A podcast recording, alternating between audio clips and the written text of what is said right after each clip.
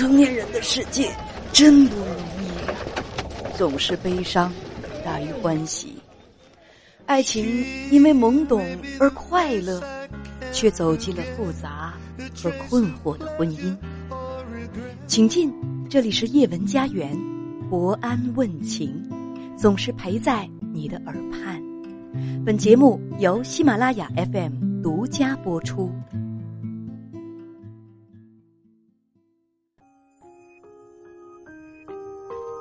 欢迎继续听叶文，愿意把你的心里话告诉我吗？如果你找不到懂你的人，我想我可以说出你的故事吧。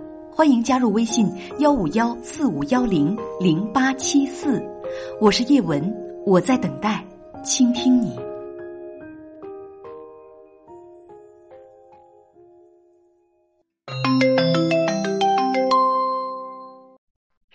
你好，女士。李文姐，嗯，你好，欢迎你，请讲。嗯，嗯，要不要你你问我说吧。我就希望你呃不要用免提耳机，还有蓝牙耳机。呃，人呢？你好。可，嗯，可以了。嗯，对，就是这样，说吧。对，可以的。就是我今年三十一岁嘛，我老公三十岁。然后呢，就是因为我跟我婆婆关系不太好，就是因为二胎的事嘛。二胎的事情，然后我婆婆一直催我，就是我婆婆一直催我生二胎，就说她比较重男轻女嘛。我是第一胎生的是个女儿，嗯，然后她就想要个孙子。她说如果说我不生，她就让她儿子跟我离婚。那你丈夫是怎么看的？他前几年都没有这想法，然后最近这一两年就有，尤其是去年的时候，他说。假如说他妈妈是一直催他，他妥协不了的话，他就跟我离婚，他去找别人去生个，再找别的女的呃生个男孩。那你告诉我，你为什么不要二胎呢？因为我生我女儿的时候，那时候就是子宫收缩不好嘛，大出血，然后抢救了四四个多小时，近五个小时，后来又做大在就没止住血嘛，又在大腿上做了一个贯穿手术才止住血的。然后就那种恐惧、害怕，嗯，所以不想生二胎。你今年三十一岁，说丈夫是三十岁，结婚七年，女儿六岁。你跟婆婆关系不好，是因为婆婆一直想让你生二胎，你不想生，原因是你生第一个孩子的时候大出血，在手术台上抢救了四个小时才醒过来的。醒过来之后血还没有止住，又做了一个贯穿手术在大腿上，就很很可怕。对。他是从什么时候开始让你生二胎的？在我女儿十一个月的时候，我女儿那时候，我婆婆，嗯，就是我婆婆觉得我小，她没让我带小孩，她让我出来打工，然后她说她小孩她给我带，然后说你出去打工吧，小孩我给你带，然后我就把小孩放在家里婆婆带，然后十一月的时候小孩不舒服，然后婆婆给我打电话让我回去，然后我就回去了，然后我婆婆就说那天早上吧，婆婆就说让我生二胎。说别人我们村子里面有一个人也是剖腹产，人家十个月就可以生二胎了，为什么我不行？我说妈，我不是不生，我说我害怕，我说我生我女儿的时候大出血，我害怕，我恐惧。然后我婆婆就指着我说：“你大出血，你活该你自找的。”然后我老公在旁边一句话没说。现在你的丈夫和婆婆都是一个观点啊，说呢，你大出血你自找的。让你滚，不要待在他家。现在老公也这样说，不生二胎就离婚。问该怎么办？我老公，我老公没，我老公没说滚。但是我老公也是现在像他妈妈一样，说一定要生二胎，不生二胎就离婚。他说他拗不过他妈妈。那你今天打电话，你想问我什么？我就说我不知道我该怎么办。我有咨询过医生，说我这个说生二胎会不会有危险？医生说会有。那你告诉你丈夫了，你会有危险吗？第一次差差点没下来说了，但是我丈夫说，我说了，但是我丈夫说，万一没事呢？然后我婆婆说，万一没事呢？他他们只告诉我一个万一，万一没事呢？万一第二个我不会大出血，万一我没事怎么办呢？万一你没事，就是说他们抱着侥幸的。对，万一我生第二胎我没事了，那不就行了吗？正好生个孙子。那万一第二胎也是女儿呢？他让查家属说不是，那就打掉吧。他们母子俩有一个拿你当人的吗？没有，我就觉得我就在他们心里我就不是人。对呀、非常所以。我过得好，我过得好压抑，受不了所。以你死你活有什么关系啊？有万分之一的可能性不大出血，没有危险，对，也要让你生，哪怕有九千，就是哪怕有万分之九千九百九十九的危险，你大出血死在手术台上也没关系，只要你能生儿子就可以对，只要你能够给他们家生个儿子，传宗接代就可以，这是拿人当人吗？对。我就觉得他妈混嘛，什么？觉得我婆婆不拿我当人，然后我就跟我我就觉得我婆婆不拿我当人，对啊，我跟我老公说，我说万一我有事了怎么办？嗯，但是他们呢就说，那万一你没事了，你为什么不往好的地方去想？你为什么老想着你会医生都说我可能会有事儿啊，很大可能啊。而且生孩子这就是拿命去冒险啊我！说了，对呀、我不知道他们到底是怎么想的。我这是什么叫做你你等会儿，什么叫做你不知道？他们是怎么想的？他们是怎么想的，不是很清楚吗？你死不死跟谁有啥关系啊？嗯你死不死跟他们有啥关系啊？你死不死都不重要，你死不死，你死了，他可以再娶个媳妇儿，再多生几个儿子。你死了之后，自然有人去顶替你去当他的媳妇儿去，所以你算老几？你算什么？你死就死吧，最重要的是你能不能够给这个家生个男孩儿，这才是最关键的。你算什么呀？你的命算什么呀？你爱死不死谁家孩子啊？你就是死在手术台上，有谁会心疼吗？除了生你的父母会心疼，他们娘俩会心疼吗？尤其是你丈夫，你婆婆，这个为老不尊的老不休，这个老妖怪，我就不说他什么了。自己身为女人，居然可以这样践踏女人的生命，我就不说什么了。你丈夫呢？你是什么时候瞎的？找了这么一个丈夫，媳妇儿死活不重要，最重要的是他能给我生一个儿子。都都这年头了，都二零二一年了，居然还有这样的人，居然这样的人还能够找到媳妇儿，居然这有那么多单身的大好的男青年，你丈夫这样的烂人，这样的烂家庭，居然还能找到媳妇儿，你告诉我你什么时候瞎的？这太不公平了！这样魔鬼一样的丈夫和婆婆，你还问我要不要离婚？你是等着被他们吃了吗？你你是等着被他们整死吗？不想被他们整死，所以我就因为我有个我有个女儿嘛，我跟他们讲的很清楚，你想跟我离婚，我听不清，但是我听不清，听不清，听不清，大点声。我说可以离婚，我说可以离婚，但是小孩必须给我。我老公说可以，小孩给你可以，但抚养费我不出。到法院去起诉，到法院去起诉，没别的。他抚养费不出，这家人不光是魔鬼，像瘟疫一样可怕，像新冠病毒一样可怕。瘟疫，他们代表着一种什么样呢？他们代表着一种拿女人不当人，他们代表着一种拿女人不当人，拿人不当人，只有自己的利益和自己家的这个这个皇位沿袭才最重要的一股子恶势力。他们是瘟疫，他们是魔鬼。你要是说这个真的继续在这个家庭当中，迟早死在他们的手里。因为如果你想，哎呀，万一有希望呢？万一有希望，慢慢的被他们洗了脑，你就被他们送到送到那个那个那个那个那个手术台上去。那只是万一不大出血，那万分之九千九百九十九你会遇到危险。我没有想过，万一呢？我没有想过说万一我万一我我我没有听他们的，让他们洗脑，因为我毕竟有个女儿，万一我没了，我父母怎么办？我小孩怎么办？所以你现在还犹豫啥？我一时这种问题居然还来问我，这种问问题至于问我吗？法院告他打官司分财产，让他拿抚养费。女儿他们家不能要的，他们家要一个丫头有什么用？那又不能继承他们家王位不可。能给他们的，就算他们要我也不会。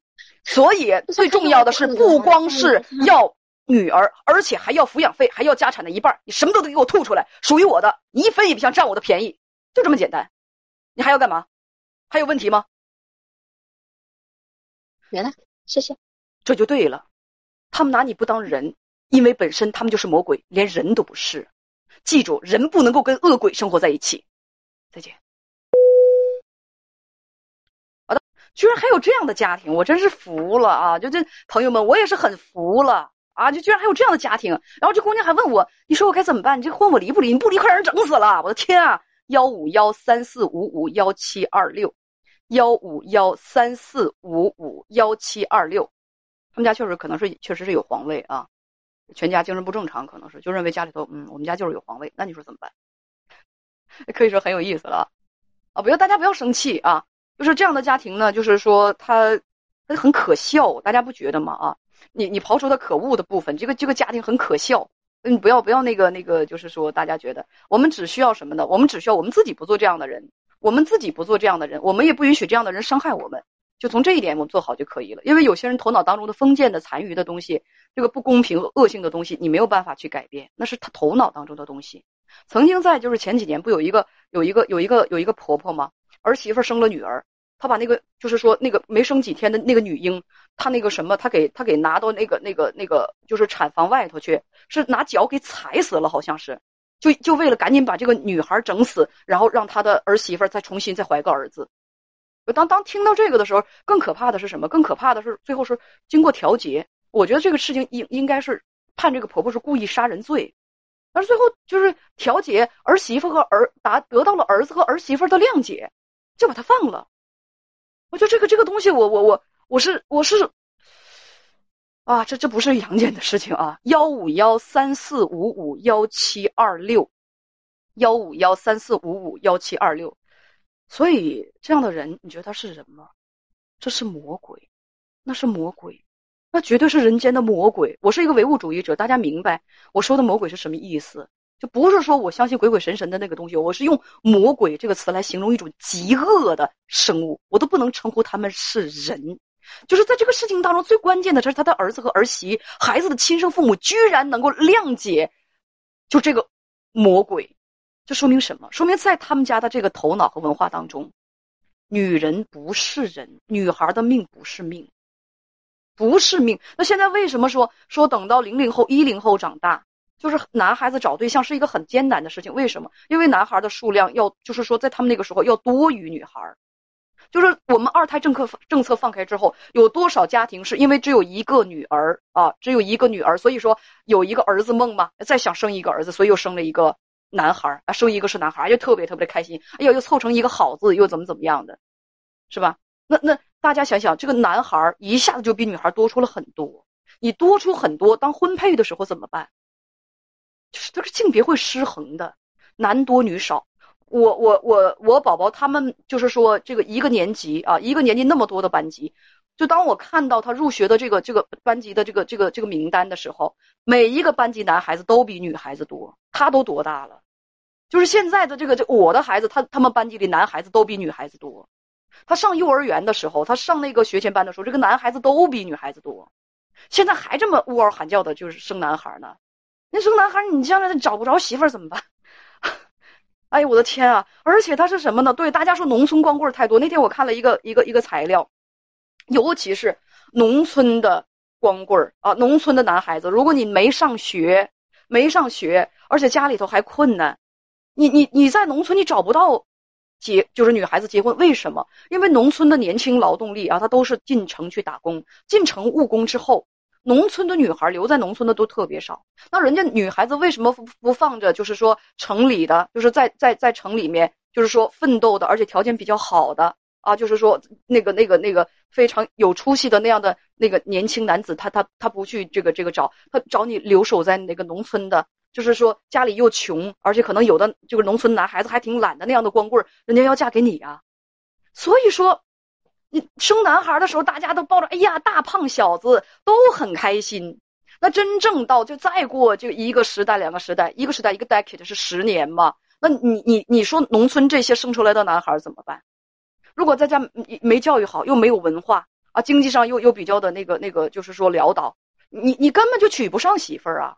那生个男孩的那那，哎呦，这生男孩可哎呀，好高兴啊！是是是，这个，就是现在大家说啊，就是有一个很难听的词儿叫剩男剩女，就是说这个指的是什么呢？是就是说过了传统婚龄的男女，我很讨厌剩男剩女这个词。我觉得这个这个未来这个婚龄啊啊，就是就这个婚龄，它是一个什么？它就没有婚龄这一说。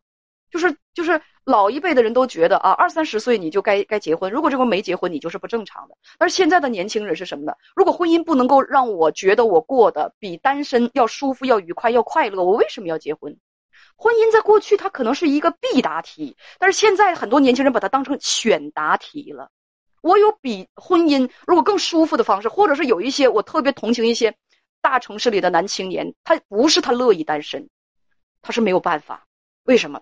他结不起，就是只要一算这个结婚的这个费用，还有房贷的这个费用，这个压力啊，将来养孩子的那个费用，他一想这个东西，他把这个东西一一想，那算出来的那个数字，我的妈呀！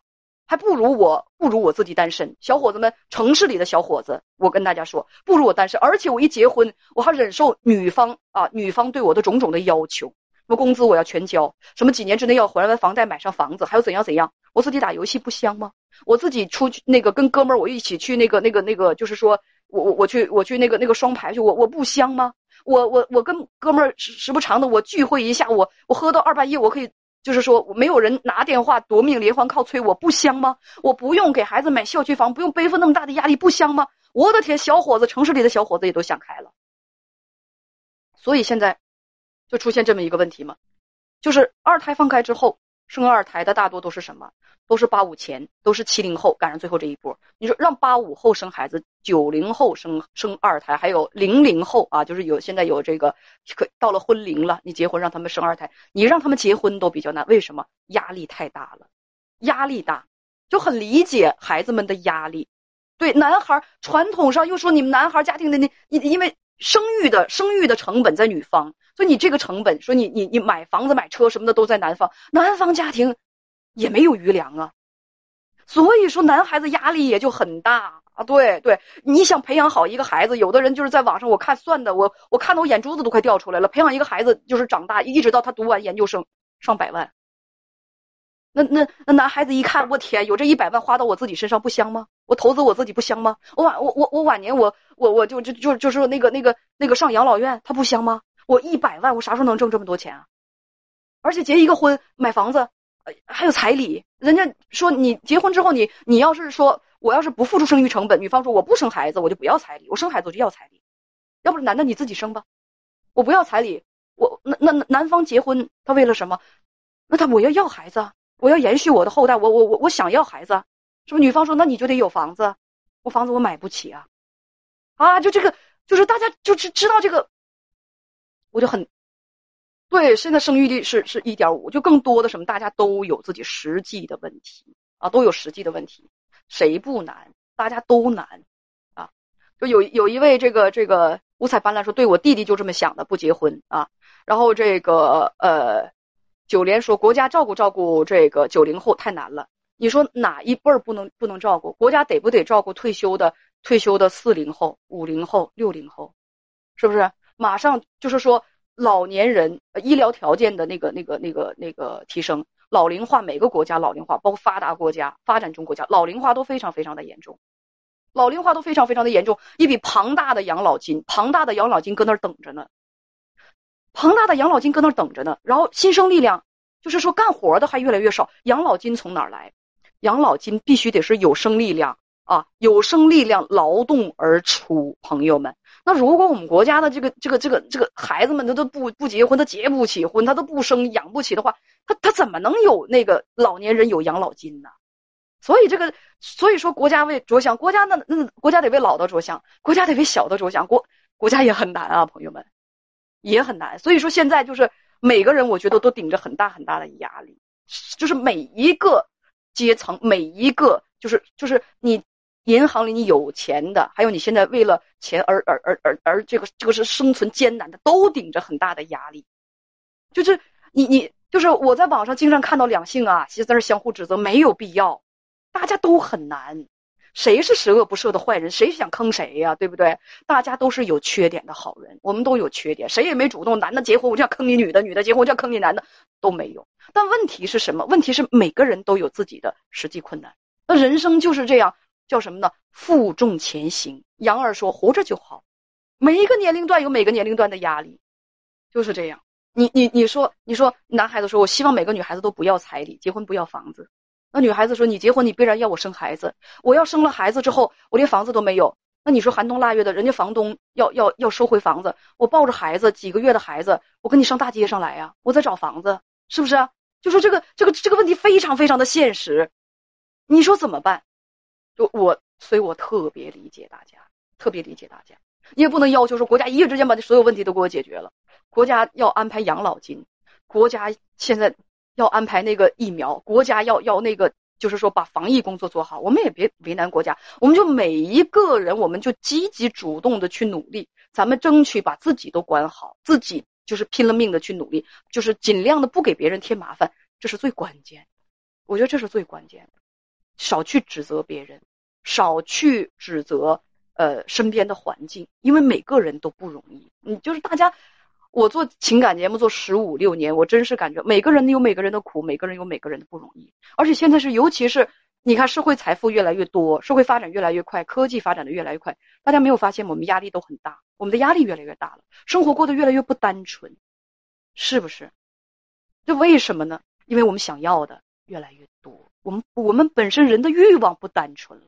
这个问题要说的就说深了，是不是？所以说，朋友们，我们继续连麦吧。